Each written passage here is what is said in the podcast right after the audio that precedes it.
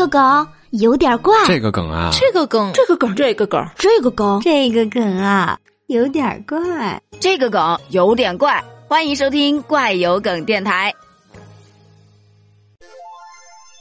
现在的诈骗呢，真的是无处不在。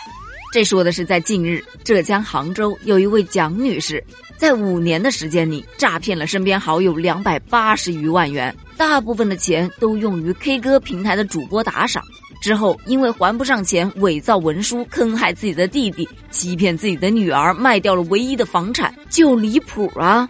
最终，检察院对他提起了公诉。法院一审判决蒋女士有期徒刑十一年，并处罚金二十万元。然而，这个处罚却让网友炸了锅了！哈，六十几岁坐牢十一年，这是新型的养老办法吗？哎，他这个罚金该不会还是女儿和弟弟掏吧？这大妈呀，有一颗年轻的心呐。不过有这样的长辈，家里人也是倒了大霉了。嗯，虽然，但是还是建议老人少上网，咱换一个娱乐方式不行吗？哦太疯狂了，不可思议呀！剧本都不敢这样写吧？看见没有？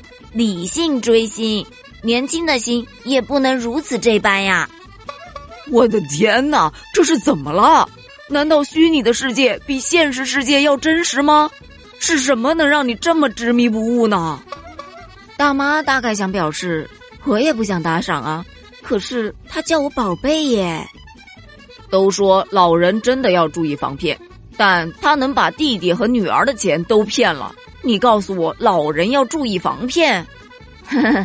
反正不管是谁，都一定要注意预防诈骗。那关于这件事儿，你怎么看？留言哦，拜拜。